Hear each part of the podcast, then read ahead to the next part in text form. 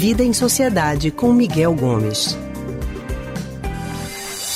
Miguel Gomes, que é historiador, psicólogo e psicanalista do Centro de Pesquisa em Psicanálise e Linguagem CPPL, já está com a gente. Miguel, boa tarde para você. Boa tarde, Anne, e boa tarde para todo mundo que está nos ouvindo. Miguel hoje vai falar com a gente sobre um vídeo que está assim rodando todas as redes sociais, muita gente comentando. Você já deve ter visto também. Se não viu, eu te conto agora. É o vídeo de um policial militar que foi filmado pedindo uma adolescente de 15 anos em casamento na saída da escola dela, uma escola municipal lá na cidade de Toritama, aqui no Agreste de Pernambuco. Ele vai ser investigado, tá? A informação foi confirmada pela Polícia Militar do Estado na manhã de hoje. E o vídeo com as imagens do momento em que a adolescente é surpreendida né, com o pedido de casamento viralizou. Várias pessoas estão comentando nos vídeos em, em todos os perfis em que ele aparece. Tem pessoas que são a favor, tem pessoas que fazem críticas ao PM. E a gente vai conversar agora com o Miguel sobre isso. Miguel, o Código Civil permite o casamento do homem e da mulher aos 16 anos desde que autorizado pelos pais, não é isso? É isso. Né? Então, o que a gente tem nesse caso aí é, no início, uma coisa que não seria possível. Uhum. Né? Um homem adulto pedir casar com uma adolescente de 15 anos de idade. Isso a lei não permite que aconteça. Né? Daí a investigação que a polícia vai fazer, porque, enfim, trata-se de uma coisa que não está correta, que pode ser enquadrada aí como até um crime. Verdade. Né? Agora, Mas, é, no vídeo a gente percebe assim que muita gente grita no sentido de ah, que massa, que legal que isso está acontecendo com você. Nos comentários a gente vê muita gente a favor, mas também vê muita gente contra. E você acha que há uma romantização? Porque isso de as mulheres casarem muito cedo, por exemplo, com 15, 14, 13, 12, 11 anos de idade, era muito comum lá na época das nossas avós, bisavós, né? Se a gente for pensar que aqui é 20, 30, 40, 50 anos atrás, isso era muito comum. Hoje a gente já tem lei que não permite, mas você acha que ainda uhum. há uma na nossa sociedade? Há uma mobilização assim de que, ok, isso está correto?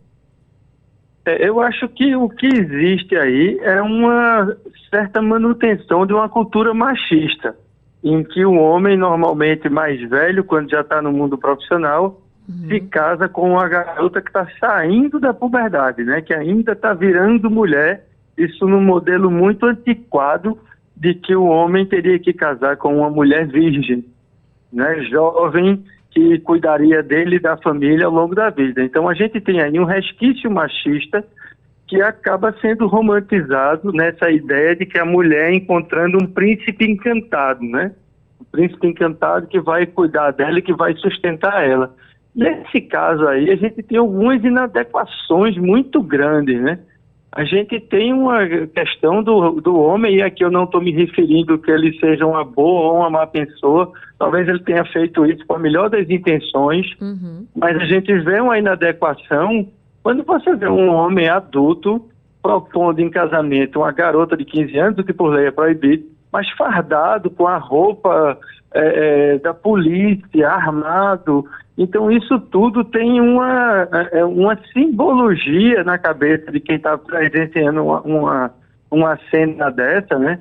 Que escamba por uma, uma transferência que a criança faz para aquele cara como sendo a criança. Vê meu ato falha aqui, chamando a menina de criança quando já é uma adolescente.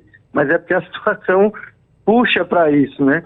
Mas é como se ela é, estivesse se apresentando ali exatamente como um príncipe encantado, uma figura de autoridade, fardado, né? Então tem uma questão muito inadequada em tudo isso que a gente precisa cuidar, porque a própria garota né, também pode estar, é, é, vamos dizer assim, enodada, envelada dentro de todo esse sistema machista e encarar isso como sendo assim, quase que um prêmio, como algumas pessoas no vídeo parecem reagir dessa forma, né? como se ela estivesse sendo a garota escolhida e, e, a gente precisa ter muito cuidado com isso, porque se trata de uma garota de apenas 15 anos que não poderia sequer estar ali nesse papel.